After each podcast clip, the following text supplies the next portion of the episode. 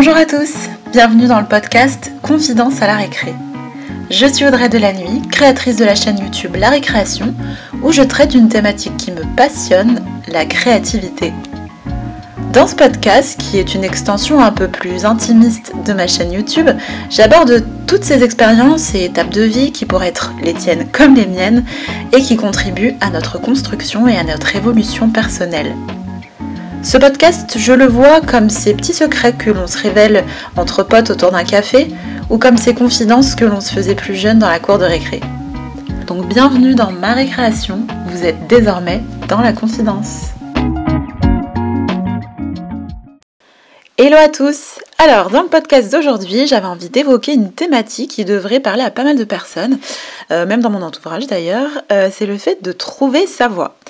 On a inculqué à nos parents et aux parents de nos parents qu'il fallait bien travailler à l'école, faire de bonnes études pour trouver un bon travail, qu'ils exerceraient toute leur vie et euh, que ce travail serait l'une des clés principales de leur bonheur. Du coup, nos parents nous ont inculqué les mêmes valeurs élevées avec les mêmes croyances, donc bien travailler à l'école, faire de bonnes études, trouver un bon métier qu'on exercerait probablement toute notre vie.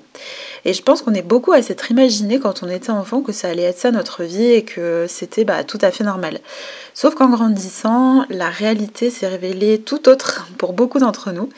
Et euh, je ne vais pas aujourd'hui du coup parler euh, bah, de ceux qui ont eu très jeune une vocation mais euh, je vais parler des autres, ceux qui, euh, bah, pour qui les choix et les envies étaient moins tranchés et plus mitigés. Parce que je pense qu'on est beaucoup à ne pas avoir su pendant longtemps bah, quelles études ou quel métier faire, ou après euh, avoir choisi une voie qui nous paraissait ok et qui était socialement acceptée, bah, comment se réorienter quand celle-ci ne nous plaît plus. On est dans une société qui nous pousse aussi à entrer dans des cases et surtout à ne pas en sortir. Donc on a la case du banquier, la case du facteur, la case de la caissière, la case du journaliste, euh, la case du trader, enfin peu importe euh, le métier en fait. mais cette case, euh, le souci c'est qu'on est censé l'habiter indéfiniment.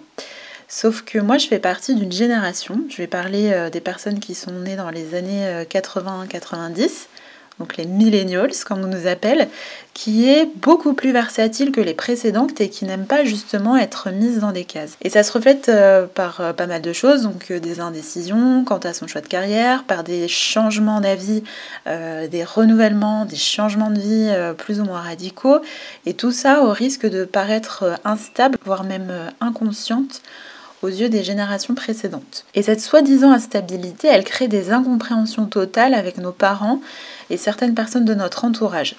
Pourtant, je ne sais pas vous, mais je trouve ça plutôt sain comme comportement le fait de ne pas euh, rester euh, immobile dans notre approche de la vie professionnelle et le fait d'oser se réinventer. Et je pense ne pas être la seule à ne pas comprendre comment on peut s'enfermer toute sa vie dans une carrière, donc peu importe laquelle, hein, mais qui ne nous correspond pas réellement, euh, qui ne correspond pas à notre personnalité, dans laquelle surtout on ne s'épanouit pas.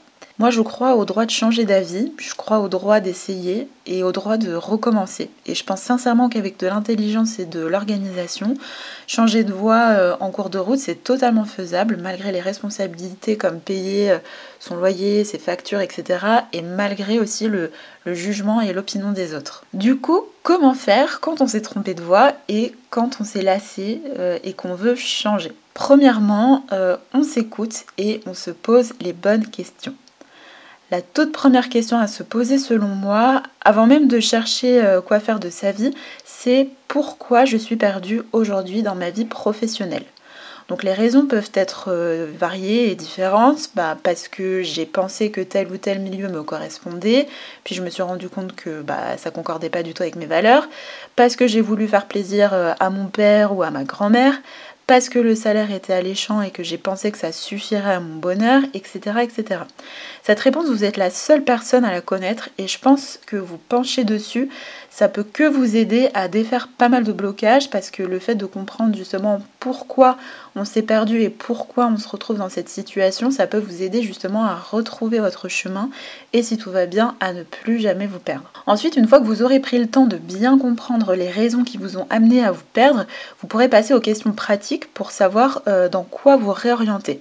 Donc par exemple, pourquoi je n'aime plus mon travail euh, qu'est-ce qui manque à mon activité actuelle, qu'est-ce que j'aime faire, dans quoi je suis douée, euh, comment je peux être utile aux autres, quelle activité j'aime faire pendant des heures sans voir passer le temps, etc. etc.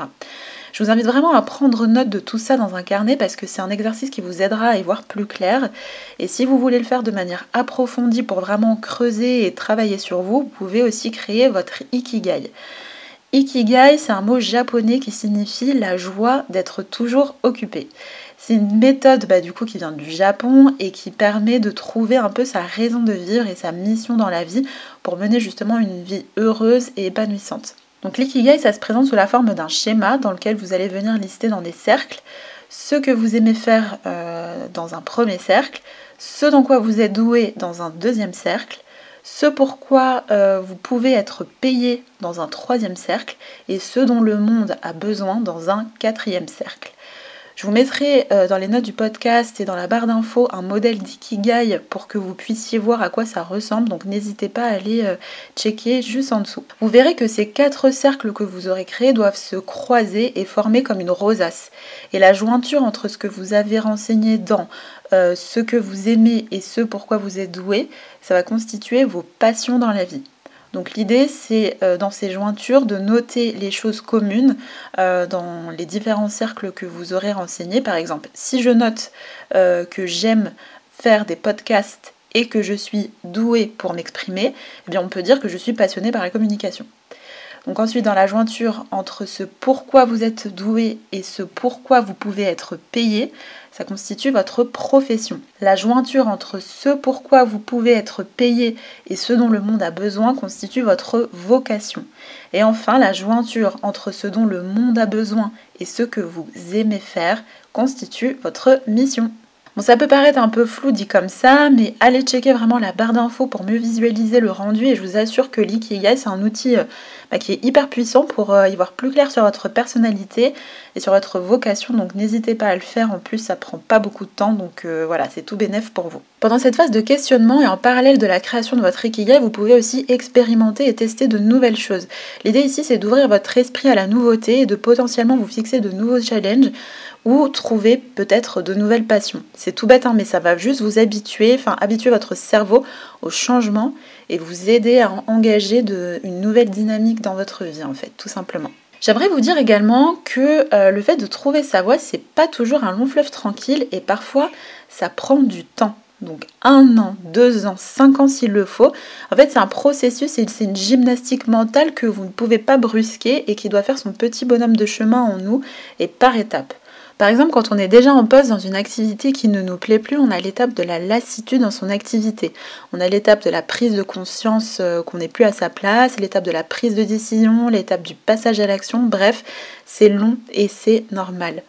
En tout cas, ne vous culpabilisez pas euh, et ne vous brusquez pas. Faites les choses avant tout pour vous et à votre rythme et vous verrez que vous vous libérez d'un poids au fur et à mesure des étapes, que vous vous épanouirez dans le fait de vous écouter et enfin que votre épanouissement deviendra contagieux même euh, auprès des personnes de votre entourage qui ne vous comprenaient pas ou qui ne vous suivaient pas dans vos choix au début. N'hésitez pas aussi à en parler autour de vous parce que parfois c'est en échangeant avec des personnes que, que vous connaissez bien que vous pourrez justement avoir des idées ou défaire des blocages euh, qui sont euh, ancrés en vous.